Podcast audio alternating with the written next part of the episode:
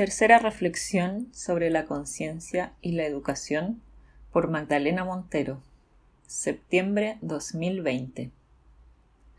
Hola a todos y todas. Esta es la continuación de lo hablado en dos reflexiones anteriores, por lo que si aún no las has escuchado, te recomiendo partir por ahí. La vez anterior conversamos sobre la actitud centro-periferia de nuestra atención y cómo impacta en los niños y niñas el ser consciente o no de estos movimientos.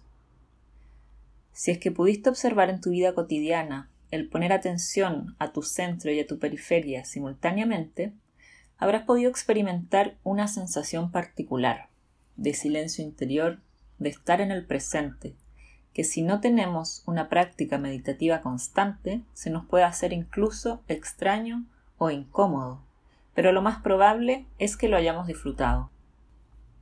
Suele decirse que ciertos niños y niñas hacen cosas para llamar la atención, y con esta frase a veces se le quiere quitar importancia a la conducta del niño o niña, como diciendo no hay que hacerle caso.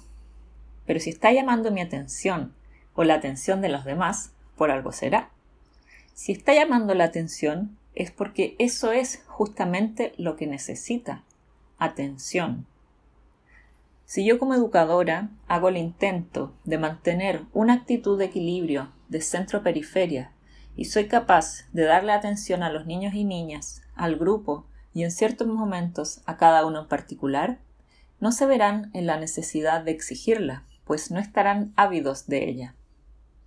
Si a pesar de que estoy siendo capaz de darle atención a ese niño o niña, de anticiparme a sus desbordes, y aún así sus llamados de atención continúan, quiere decir que hay que calar más profundo con el apoyo de algún profesional. Lo que sucede cuando dividimos nuestra atención entre yo y el mundo es que nuestro parloteo interior se calla, cesa, y podemos entonces ver realmente, sentir, percibir desde un lugar más despierto, si no has tenido la experiencia que menciono, te voy a invitar a una pequeña experiencia de autoobservación. Para eso, es necesario que si estás escuchando esto mientras conduces o lavas los platos, tendrás que dejar en pausa este podcast y buscarlo cuando puedas tomarte tres minutos de estar sentado o sentada en un lugar tranquilo, idealmente en soledad.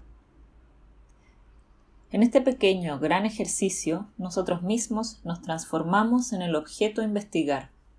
Vamos a observar los distintos ámbitos, sistemas o partes que conforman nuestro ser, para ayudarnos a responder a la pregunta ¿qué es la conciencia? Bueno, comencemos. Siéntate cómodo o cómoda, respira profunda y suavemente y cierra tus ojos.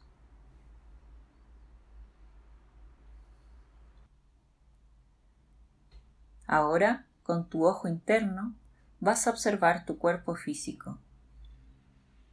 Fíjate en tu postura, en cómo se apoya tu cuerpo en la silla, por ejemplo.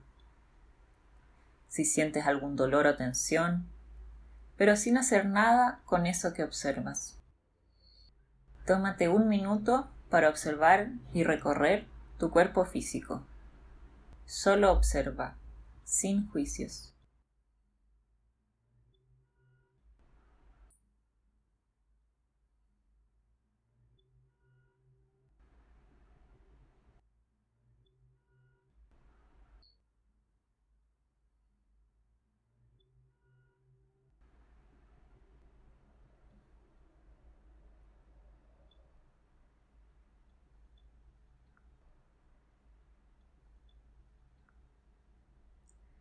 Entonces, luego de observar tu cuerpo físico, lleva tu atención a tus pensamientos. Quizá aparezcan recuerdos, proyecciones mentales. Nada más míralos, sin detenerte en ninguno.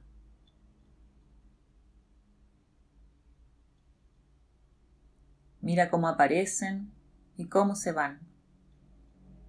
Obsérvalos.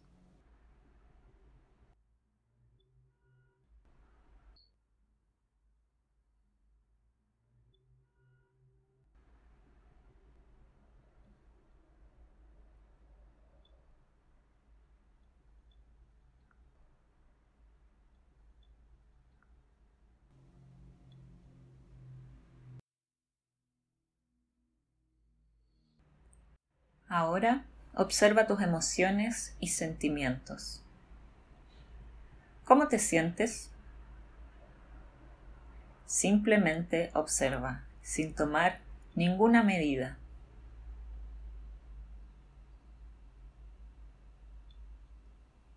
Pon atención en tu pecho, en tu abdomen. ¿Qué sentimientos hay? Tómate un minuto para observar tus emociones y sentimientos.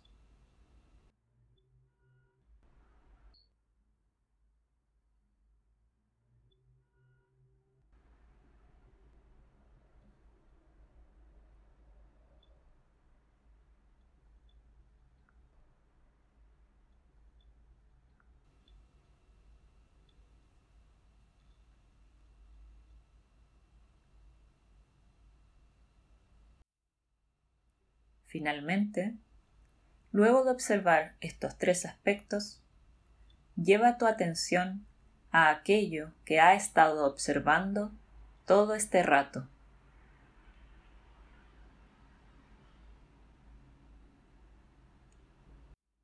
Observa a quien observa.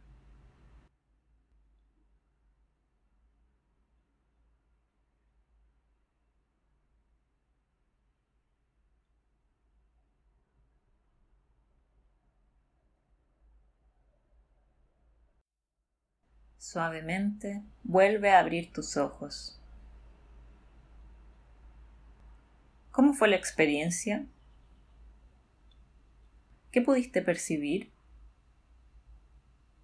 Aún recuerdo lo que sentí la primera vez que tuve esta experiencia, de poner mi atención en mi atención. Es como si nos viéramos al espejo después de muchísimo tiempo. Hay varias cosas que podemos sacar en limpio ahora pudimos observar que poseemos distintas partes, una parte física material, nuestro cuerpo vivo, y otra suprafísica, ya que no podemos tocar nuestros pensamientos y emociones, no son tangibles. Por otro lado, experimentamos que tanto nuestro cuerpo, emociones y pensamientos son observables y que hay una parte de mí que está observando y que esa parte no es ni cuerpo, ni emoción, ni pensamiento. Esa parte que es capaz de observar y de observarse a sí misma es un espacio o ser interior, es mi atención, mi conciencia. Eso soy yo. Además, ese núcleo observador no es tangible, su naturaleza no es física, sino espiritual y tiene intencionalidad, es decir, desde la voluntad puedo dirigir hacia dónde lo enfoco. La atención es el alimento de los niños y niñas. Necesitan adultos interesados en ellos y en ellas, en sus cuidados cotidianos y en su ser como personas. A decir verdad, la atención de un otro ser humano hacia nosotros mismos es una necesidad humana per se. Los adultos también la necesitamos, así como necesitamos del aire, del agua, de los alimentos, etc. ¿A quién no le ha pasado voltearse por sentir la mirada de alguien y en efecto a nuestras espaldas una persona nos observa? ¿O estar con los ojos cerrados en semisueño y abrirlos justo en el momento en que alguien nos mira intencionadamente? La atención humana tiene poder. La atención intencionada desde el yo tiene efectos que aún son un misterio para nosotros. ¿Qué somos nosotros, seres humanos, sino una conciencia utilizando un cuerpo en la Tierra?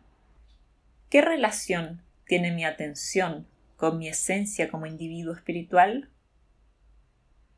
Con estas preguntas me despido hasta la próxima. Un gran abrazo.